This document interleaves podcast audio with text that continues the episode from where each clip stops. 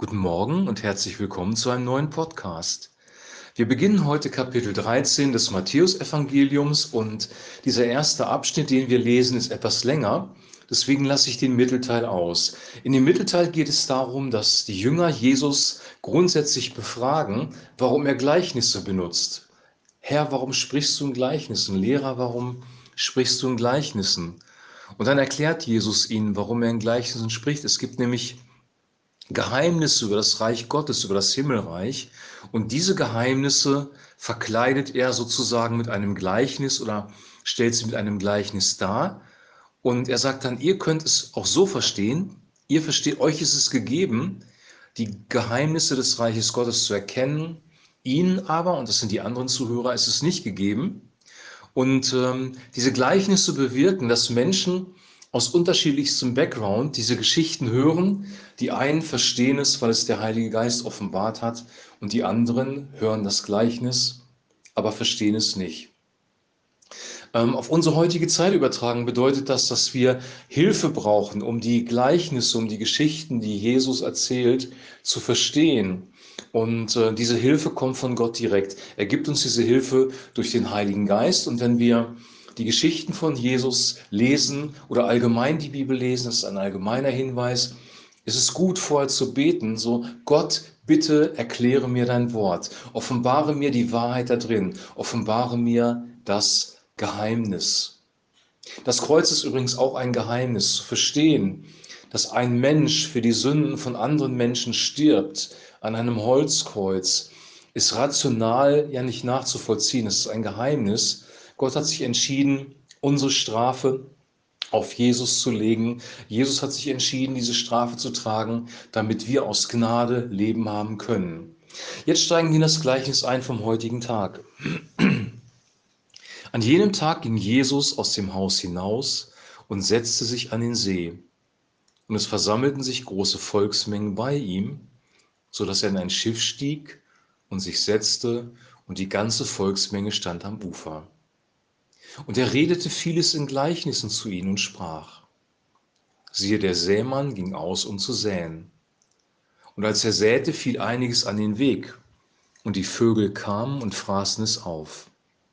Anderes aber auf das Steinige, wo es nicht viel Erde hatte. Und sogleich ging es auf, weil es keine tiefe Erde hatte. Als aber die Sonne aufgegangen war, wurde es verbrannt.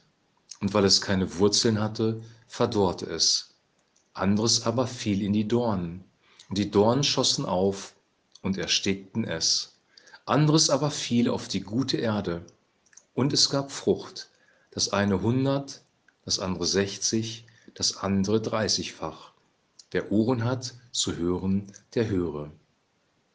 Das war erstmal das Gleichnis, jetzt kommt die besagte Zwischenstelle und dann erklärt Jesus das Gleichnis.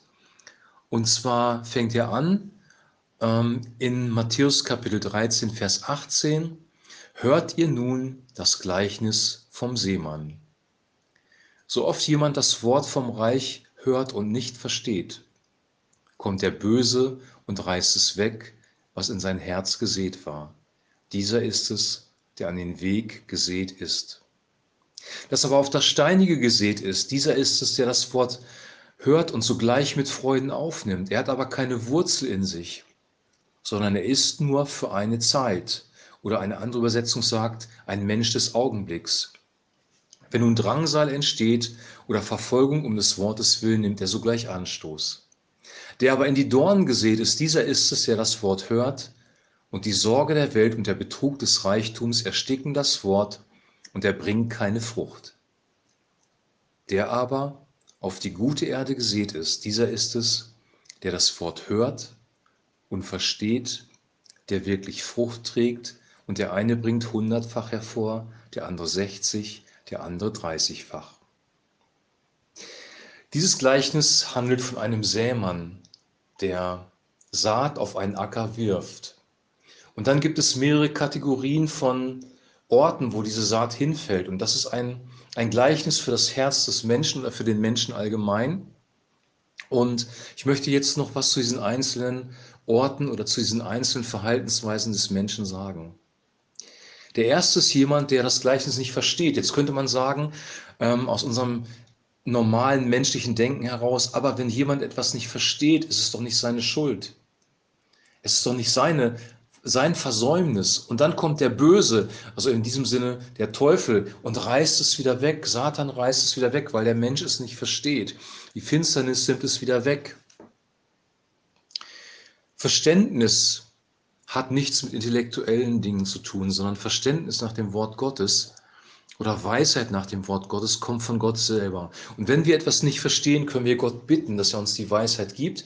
Und bevor wir die Bibel lesen, sollten wir ihn auch bitten, dass er uns die Weisheit gibt, damit wir es verstehen und bewahren und es nicht weggenommen werden kann.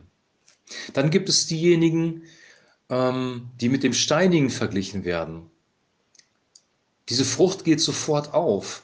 Sie blüht sofort, sie wächst schneller, das Wasser kommt da schneller ran, es versickert nicht. Aber es gibt keine Wurzeln, weil es eben Stein ist. Und wenn dann die Sonne kommt, oder in diesem Fall Drangsal, Verfolgung um des Wortes willen, dann nimmt diese Person Anstoß. Also sie wendet sich von Jesus ab, sie geht wieder ihren eigenen Weg.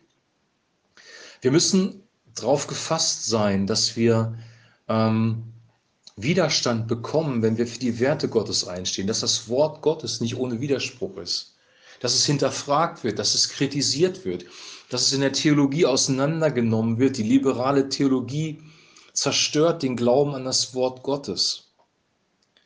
Und unsere Aufgabe ist es, tiefe Wurzeln zu graben. Was bedeutet das? Einmal ähm, darüber zu meditieren, nachzusinnen, was sagt die Bibel wirklich und dann es tief in unser Herz aufzunehmen, damit es da sich weiter ausbreiten kann und am Ende des Tages gute Frucht bringen kann.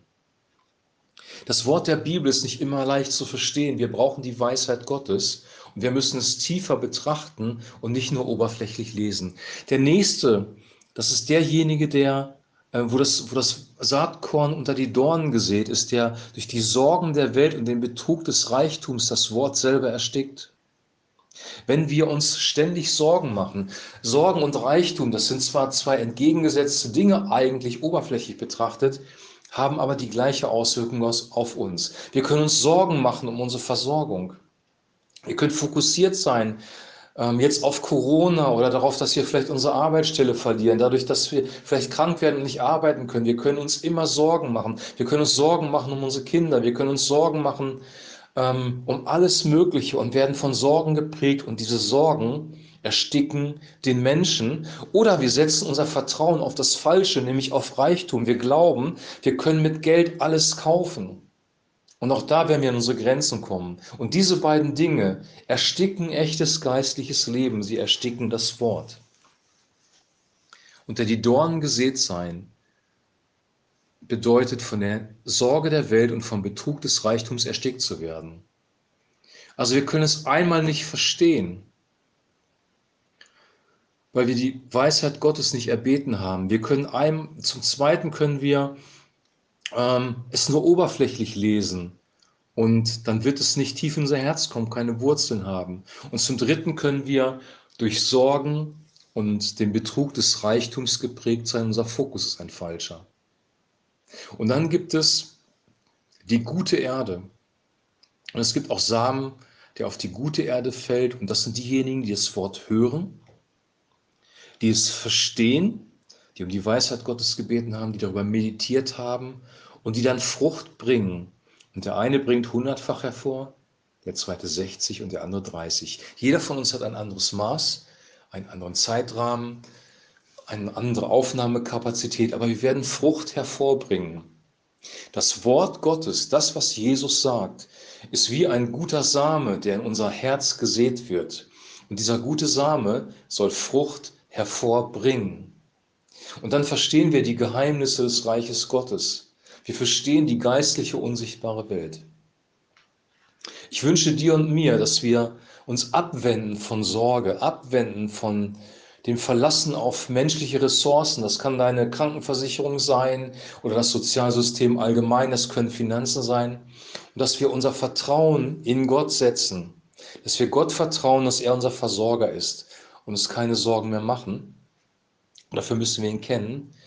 Dass wir das Wort Gottes lesen, darüber nachsinnen, es tief in uns verankern, es wirken lassen dann wird es Frucht bringen. Wenn wir in dieser Qualität die Bibel, das Neue Testament lesen, das, was Jesus gesagt hat, dann wird es Frucht in unserem Leben bringen. Und eine Frucht ist die Frucht des Heiligen Geistes, die beschrieben wird in Galater 5, Vers 22. Frucht bedeutet Leben, Wachstum bedeutet Leben. Frucht ist etwas Neues. Ein Samenkorn wird gesät und ein hundertfältiges Ergebnis kommt dabei heraus. Jesus möchte, dass unser Leben Frucht bringt, dass es einen Wert hat, dass es auch Auswirkungen hat auf andere Menschen. Von unserem Leib sollen Ströme lebendigen Wassers fließen und andere Menschen berühren. Wir sollen Frucht bringen.